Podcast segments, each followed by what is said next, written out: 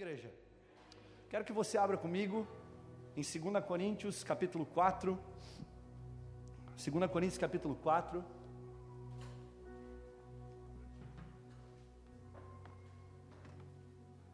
Boa noite para quem não dei.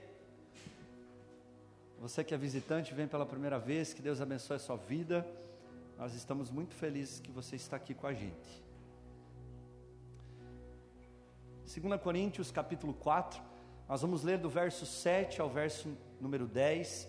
Eu quero que vocês acompanhem junto comigo.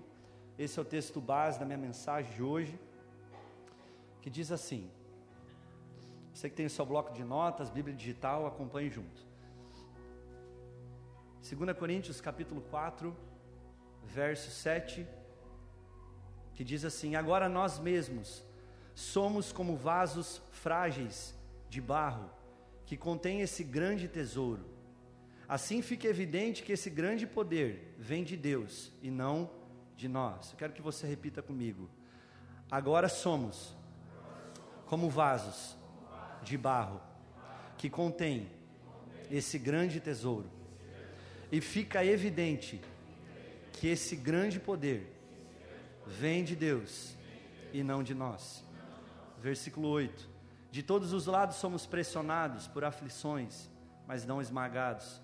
Ficamos perplexos, mas não desesperados. Somos perseguidos, mas não abandonados. Somos derrubados, mas não destruídos. Pelo sofrimento, nosso corpo continua a participar da morte de Jesus, para que a vida de Jesus também se manifeste em nosso corpo. Sim, vivemos sobre constante perigo de morte, porque servimos a Jesus, para que a vida de Jesus se manifeste em nosso corpo mortal.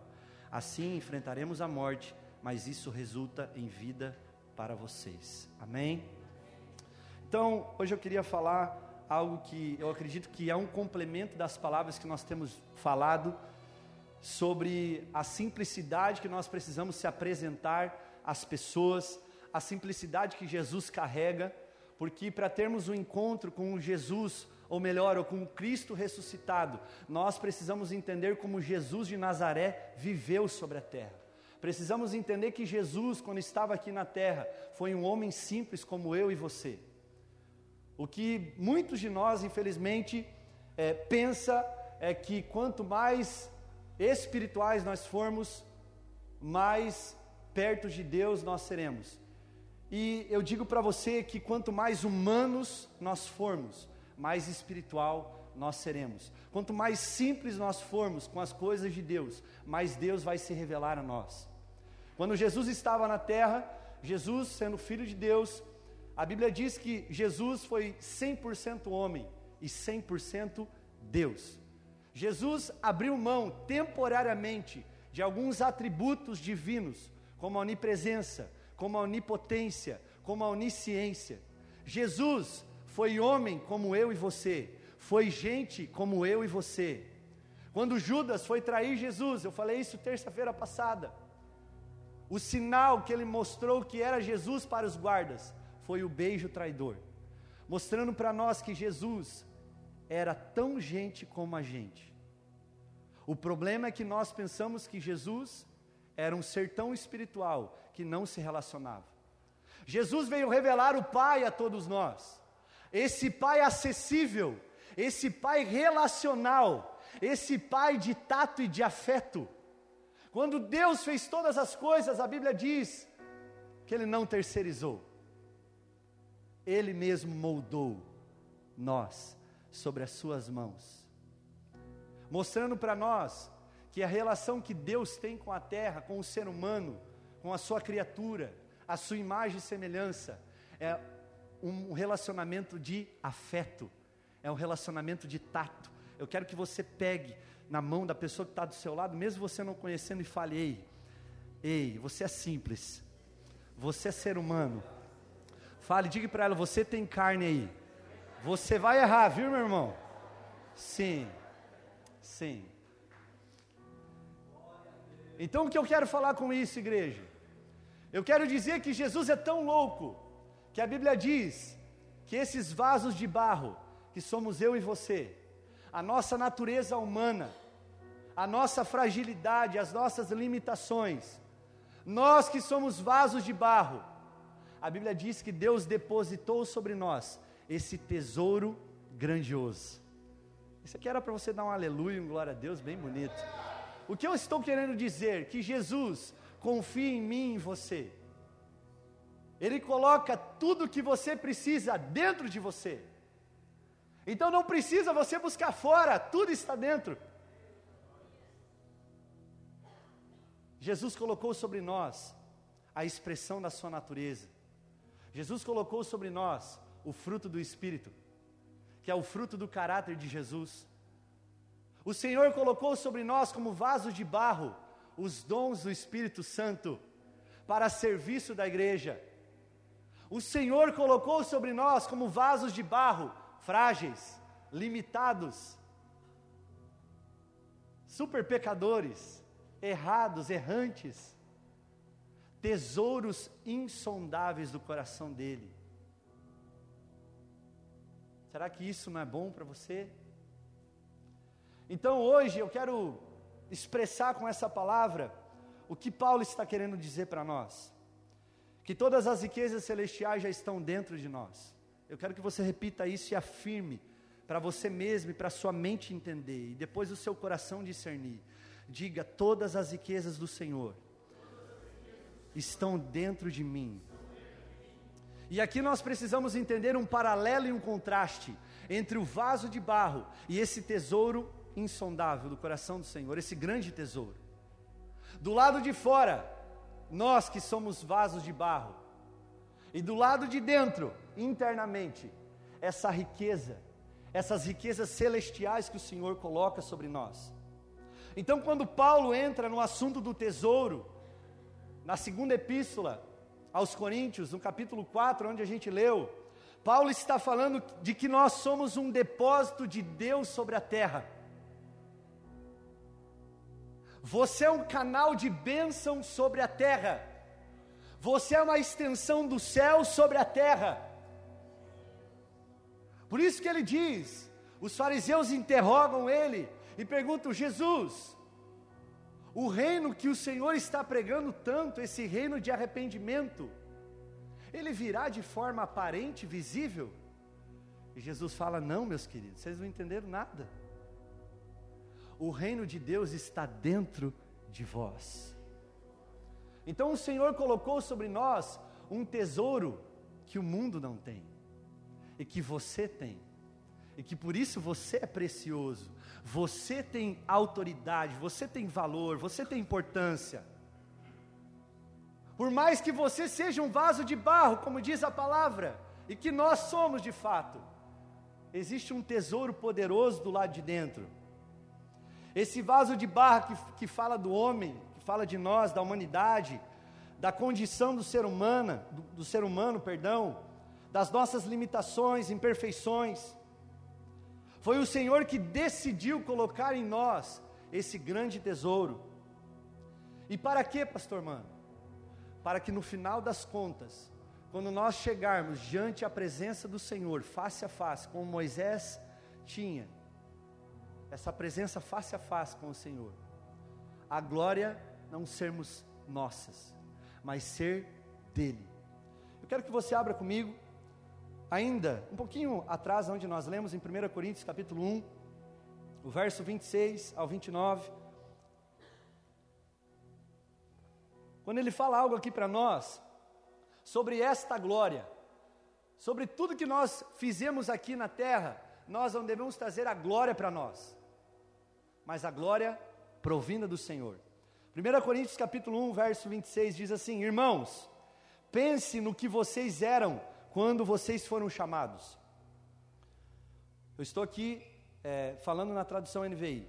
Poucos eram sábios segundo os padrões humanos, poucos eram poderosos, pouco é, poucos eram de nobre nascimento, mas Deus escolheu as coisas loucas deste mundo para envergonhar os sábios, e escolheu as coisas fracas do mundo para envergonhar as fortes.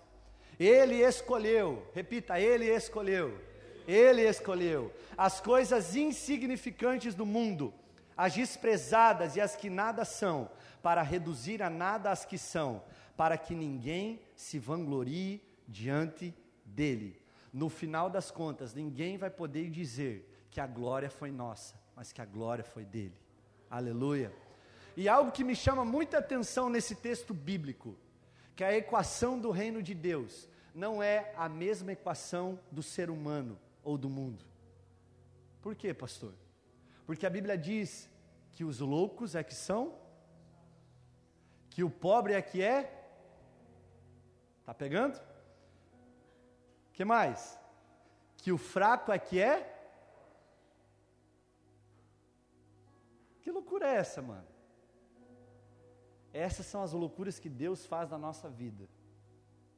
De confiar tamanha responsabilidade em nós que não temos nem condição de cuidar da nossa própria vida.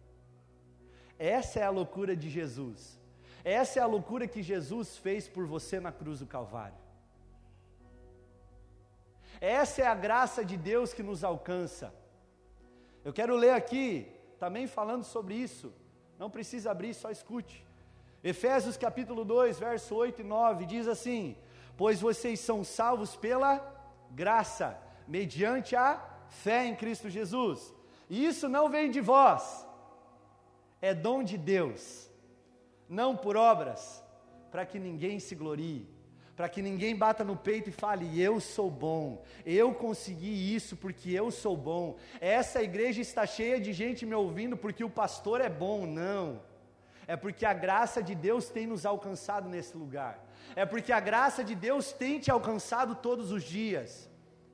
Ei, a graça não é um escape para você não assumir a sua responsabilidade como cristão, mas é sim algo de desprendimento do seu próprio mérito, do seu próprio merecimento, da sua própria performance. Deus não trabalha com performance, Deus trabalha com corações sedentos e famintos pela presença dEle. Deus trabalha com aqueles que colocam a glória nele, depois de que tudo deu certo da vida. Falo, só aconteceu isso porque Jesus Cristo me alcançou através da sua graça.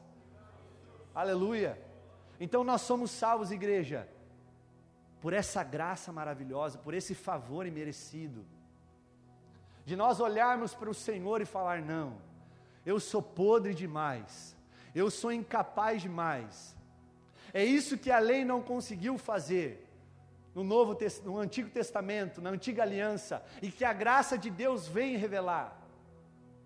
A incapacidade do homem de vencer o pecado por si só. Nós só venceremos o poder do pecado em Cristo Jesus. Sim. Em Cristo Jesus, fomos libertos do poder do pecado, não somos mais escravos do diabo. Agora nós somos escravos do Senhor, do Deus Altíssimo. Então, igreja, o motivo de nós nos gloriarmos deve ser no Senhor. Aprenda isso. E a Bíblia fala que Deus usou tremendamente várias pessoas. Eu vou citar um vulto muito grande no Antigo Testamento que era Elias. A Bíblia diz que Elias era homem como eu e você. Sabe? Que passava pelas mesmas paixões, que passava pelas mesmas provações, que passava pelas mesmas dificuldades.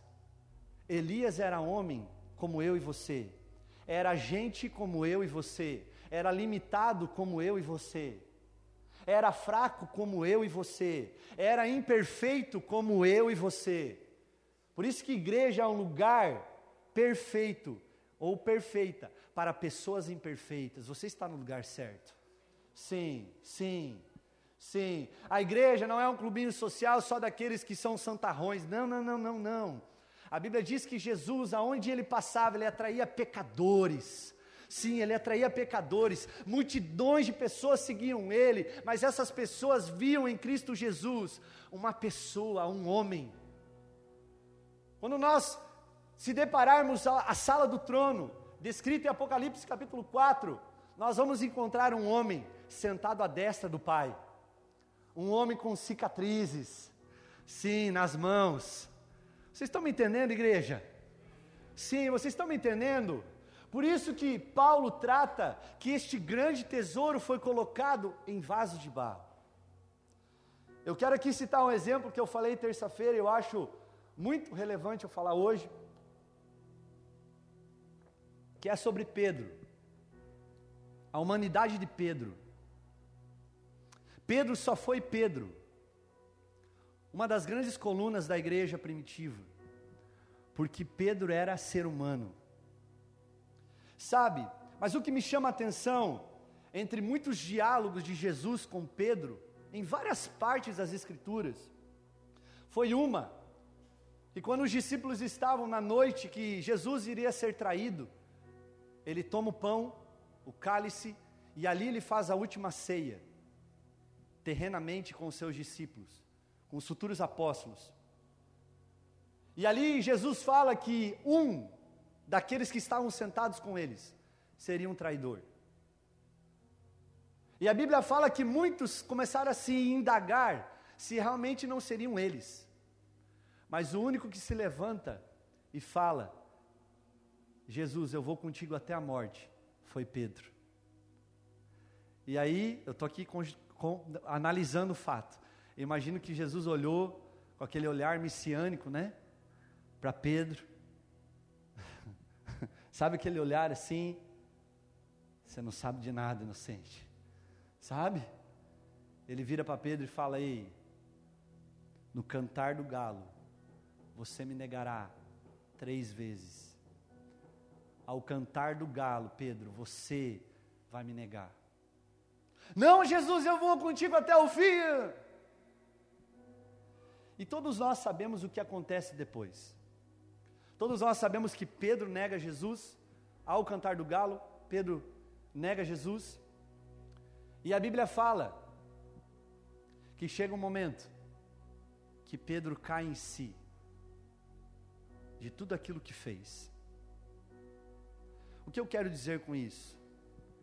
Eu quero dizer que quanto mais você for fechado, como a minha esposa bem falou, quanto mais você deixar o seu vaso fechado, menos a riqueza, esse tesouro aparecerá para as outras pessoas. Quanto menos você deixar o Senhor tocar na sua vida, menos a glória e a presença do Senhor será também na sua vida. A Bíblia fala que Pedro caiu em si, ele se arrepende. A Bíblia fala que Pedro volta a pescar, em João capítulo 21, ali Jesus vem, ali Jesus começa a fala, viu, vocês não pegaram nada, joga para o outro lado. E aí eles jogam para o outro lado ali, eles pegam grandes peixes. A Bíblia fala que eles comem com Jesus. E a Bíblia diz que Jesus pergunta para Pedro: Pedro, tu me amas? E essa palavra tu me amas vem de ágape, ou seja, o amor de Deus por nós. Ou seja, Jesus pergunta: Ei Pedro, você me ama incondicionalmente com todas as suas forças? E aí Pedro responde: Sim, Senhor, eu te amo mas essa palavra eu te amo no grego não é ágape, é filho, que se refere a gostar. Então a resposta de Pedro para Jesus foi: Jesus, né, Jesus perguntando para Pedro: Tu me amas incondicionalmente, de todo o seu coração, de todo o seu jeito, sem interesse, sem trocas? E aí Pedro responde: Sim, eu te gosto. E a Bíblia fala que ele respondeu por três vezes por último, ele responde de forma como o Senhor havia perguntado. O que me chama a atenção sobre isso? Me chama a atenção que na nossa caminhada, quando nós iniciamos com Jesus, se nós colocarmos aqui um gráfico, nós crescemos muito. Mas chega um momento que a gente estagna, para. Por quê, pastor? Porque a gente acha que já está bom para nós. A gente já mudou muita coisa. E hoje eu quero falar para você que tem muito mais ainda para Deus trabalhar na sua vida. Será que Deus parou de querer transformar nós? Eu e você? Não. Nós temos dificuldade em reconhecer que Ele precisa ser o centro, que Ele precisa ser o Senhor da nossa vida. O problema é que nós não se permitimos ser tocados. Em áreas da nossa vida, nós não permitimos ser tocados. E quando nós não permitimos ser tocados, a glória de Deus também não pode ser manifestada na nossa vida, da forma como Ele gostaria. Se você está anotando tudo que eu estou, estou falando aqui, anote isso. Nós temos dificuldade, e nós temos sim, que sermos vasos, como a Kari falou, como um processo da borboleta, que nasce sendo uma lagarta, rastejando, mas que no momento, ela se envolta numa seda, num casulo, e ali ela passa por vários processos até se tornar uma borboleta. O que eu estou dizendo? Muitas pessoas estão nesse casulo, mas para serem trabalhados pelo Senhor. Eu não sei qual é a tua crise hoje, se é a crise financeira. Eu não sei se a tua crise hoje é emocional, no seu casamento, na sua família mas permaneça dentro do casulo, porque ali Deus vai te forjar. Mas dentro desse casulo, permita que Deus quebre você. Quebre você. Porque literalmente, quando você for quebrado, aparecerá o tesouro que está escondido dentro de você. E aí não é mais humano que está aparecendo, mas é o Senhor Jesus. Aí não é humano mais pregando aqui, mas é a presença do Espírito Santo irradiando e trazendo palavras que saem, que fluem da minha boca. Nós temos dificuldade para isso, igreja. E aí eu achei uma, uma frase muito interessante que fala assim: Deus não nos prova para Ele saber quem a gente é, porque Ele sabe de todas as coisas. Mas Deus nos prova para que a gente saiba quem a gente é. Se você está no período de provações, ei, não é para te derrubar. Jesus não perguntou para Pedro para matar o ministério de Pedro. Pelo contrário, Jesus fez tudo isso para Pedro ver quem ele era, cair em si e olhar: meu Deus, eu preciso mudar. Eu preciso correr de braços abertos para o Senhor. Sabe? É isso, igreja. Deus nos prova para que a gente entenda quem realmente a gente é, que a gente é mentiroso, que a gente fala palavrão, quando a gente não deveria. Isso há tempo já. E falando até sobre isso, sabe, eu encontro às vezes cristãos há 20 a 30 anos de igreja, há 5 a 8 anos, cara, que fala muita besteira. E deixa eu te falar, o Espírito Santo não trabalha na vida dessas pessoas, porque o Espírito Santo é puro. E sabe, eu oro todos os dias, Senhor, como a tua palavra diz, coloca a guarda sobre os meus lábios, para que o meu modo de falar seja prudente, não seja sensual, não seja imprudente, não seja, meu Deus, é, pervertido, não seja torpe, para que eu tenha uma comunhão contigo, Senhor, de forma ininterrupta. Sabe, o Senhor quer trabalhar em nós, mas nós não permitimos muitas vezes, porque afinal nós já lemos a palavra de Deus já duas, três vezes, nós já lemos a Bíblia de cabo a rabo já cinco, dez vezes, e nós não precisamos mais ser moldados, nós não precisamos mais ser quebrados, nós não precisamos mais que o Senhor nos toque, toque em áreas da nossa vida que precisam ser tocados. Como eu, mano, teimoso pra caramba, que Deus precisa me quebrar para eu ver quando eu estou errado, porque eu sou uma mula de um teimoso. E nós, igreja? O que o Senhor tem permitido na sua vida você passar, para você aprender com isso? Porque o maior interessado em tudo isso é o Senhor, não é o diabo. Vamos parar de dar a glória ao diabo, aonde o diabo não tem, aonde enfiar o dedo. O que, que as igrejas hoje fazem?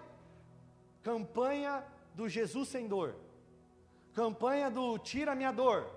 Ei, a dor é o combustível para nós mudarmos. As fraquezas que nós passamos, as crises que nós passamos, é para melhorar e forjar o nosso caráter. Não é para nos derrubar. Jesus não chega para Pedro e fala: Ei Pedro, eu estou te perguntando se você me ama, para eu acabar com o seu ministério. Até porque a resposta de Jesus para Pedro foi: Ei, para de pescar, Pedro. Para de fazer o que você não foi chamado e apacenta as minhas ovelhas. Então, igreja, o único e o maior interessado em nós sermos quebrados e refeitos é o Senhor, para que o tesouro que esteja escondido em ti apareça. Você está entendendo? Aleluia. Você pode dar um amém evangélico? Bem evangélico? Amém. E muitos de nós precisamos de uma crise para cair em si e sabermos quem nós somos. Pedro só foi Pedro de Atos dos Apóstolos para frente, porque ele caiu em si. Houve uma crise na vida de Pedro. Então eu quero que você feche o olho, eu quero orar isso com você hoje. Senhor, que nós venhamos cair em si, que nós venhamos ter uma crise interna, às vezes até pessoas que já estão nessa crise, Pai, do seu homem, da sua mulher interior, mas que isso sirva, Pai, para nos despertarmos a sermos melhores e não para sermos piores, Pai. Quando a minha esposa falou sobre o casulo, há um tempo e um processo e um modo de estarmos dentro do casulo. E somente o Senhor sabe o tempo certo e o modo certo de esse casulo se quebrar para virarmos uma verdadeira borboleta, sabe? Sermos filhos que voam, cartas vivas sermos as próprias cartas vivas do Senhor sobre a terra, Pai. Então eu oro, Pai. Sabe, eu oro para que essa igreja caia em si, daquilo que precisa mudar, Senhor. Sim, Jesus, em nome de Jesus. E a Bíblia fala ainda em 2 Coríntios capítulo 4, do verso 8 e 9, ela diz assim: De todos os lados somos pressionados, mas não desanimados. Ficamos perplexos, mas não desesperados. Somos perseguidos, mas não abandonados. Abatidos, mas não destruídos. O que você precisa entender, eu preciso entender, é que há situações na nossa vida que a nossa natureza sofre. Mas sempre haverá um escape e a graça de Deus para nos deixar de pé. Eu quero ler de novo com você nessa ótica agora. De todos os lados somos pressionados, vasos de barro, mas o Senhor não nos deixa desanimar. Ficamos perplexos, sim, somos ser humano, mas não desesperados. Sim, Somos perseguidos, sim, mas não abandonados. O Senhor não te abandona. Abatidos, quem está abatido aqui? Amém, eu estou. Aleluia! Mas não destruídos, porque é o Senhor, é o Senhor que aparece em todas essas tribulações, em todas essas fraquezas, em todas essas crises, Luiz. Amém. E aí ele diz mais, eu quero que, se você está no texto aí, pula lá para o capítulo 12, em 2 Coríntios. No capítulo 12, no verso 9 e 10, para nós dar o checkmate aqui. Onde Paulo diz assim: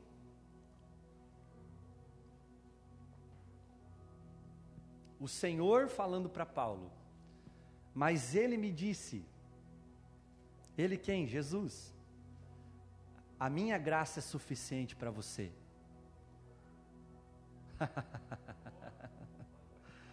pois o meu poder se aperfeiçoa na sua. Uh! Portanto, eu me gloriarei ainda mais alegremente em minhas fraquezas, para que o poder de Cristo repouse sobre mim. Por isso, por amor de Cristo, regozijo-me nas fraquezas, nos insultos, nas necessidades, nas perseguições, nas injúrias, nas angústias, por, pois quando sou fraco, aí sou forte. Você pode aplaudir ao Senhor, cara. Ah, meu Deus do céu. Sim. Igreja, para o tesouro serviço nós precisamos ser quebrados. Então, tudo que tem acontecido externamente era, é para a contribuição da glória de Deus na sua vida, para a manifestação da graça dele na sua vida, aleluia. Então, o tesouro, a revelação divina de Jesus que está dentro de você, ah, meu Deus, eu vou pular aqui, está em vasos de barro, como eu e você, ah, meu Pai. E qual é o motivo para Deus fazer tudo isso? Colocando algo tão valioso e eterno dentro de nós, tão simples. É para que a riqueza não possa ficar aparente, ai, ai, ai, ai, ai, demonstrando que o poder e a glória vêm de Deus, vêm do céu, não de nós, do próprio vaso, do barro. Aleluia! Sabe, e qual é o problema de tudo isso, pastor? O problema é que nós não conseguimos entender que tudo que acontece externamente é para a contribuição do nosso homem interior, para nós sermos gerados e transformados. Então escute algo. Há muitos aqui que, pela sua condição externa, o que está vendo, tem mudado a sua posição em relação ao Senhor. De filhos herdeiros que têm tudo, para filho pedintes. Ei, filhos não trabalham por salário. Filho já tem a herança já. Sim. Você não trabalha para ter um saláriozinho no final do mês para o Senhor. Você já tem tudo. Você é herdeiro de tudo. Você é cordeiro das promessas de Cristo junto com Ele. Jesus é seu irmão mais velho. Aleluia. Então, para que ir atrás da benção? A benção já é você, meu queridão. Pastor, mas tudo fora está tudo bagunçado, aleluia, porque dentro está sendo renovado dia após dia. Porque a glória não é minha, é dele. Porque é nas fraquezas que se aperfeiçoa o poder de Cristo em mim. Aleluia, Jesus. Então, quando nós agimos pelas emoções, por aquilo que vimos, saímos do propósito. Qual é esse propósito? Sermos semelhantes a Cristo Jesus. A Bíblia fala que todos os dias nós estamos sendo transformados de glória em glória na imagem e semelhança do Cristo vivo.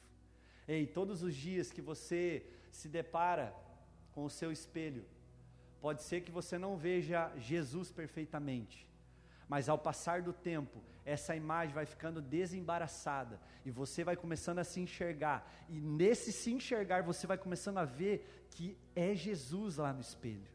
Você é a imagem dele. Ele é o primogênito de toda a criação. Quando Deus, o Espírito Santo e Jesus fez você, ele já tinha um molde. Quem era? Jesus. Aleluia. Então mude a sua ótica. Pare de olhar para fora, comece a olhar para dentro. As coisas que acontecem aqui fora devem contribuir para o crescimento do meu homem interior. Eu quero que você fique de pé.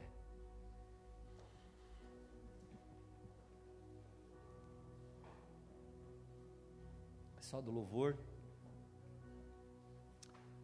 Igreja, feche os teus olhos. Eu espero que nessa noite você se permita a estar nesse lugar de ser tocado pelo Senhor, de ser quebrado, de ser refeito, para que esse tesouro que está escondido nesse vaso apareça. Jesus colocou toda a sua natureza em nós toda a sua natureza já está espremida dentro de você. Por mais igreja que nós Todos os dias erramos, pecamos, falhamos. E quem acha que não, a Bíblia diz que é mentiroso, porque a Bíblia fala que todos nós pecamos. Sim, nós erramos. Nós temos a natureza de Jesus, mas não de forma plena. Teremos plenamente quando os nossos corpos foram, forem transformados em corpos de glória, semelhantes ao corpo de Jesus. Mas na sua natureza, nós já temos, sim, tudo que nós precisamos.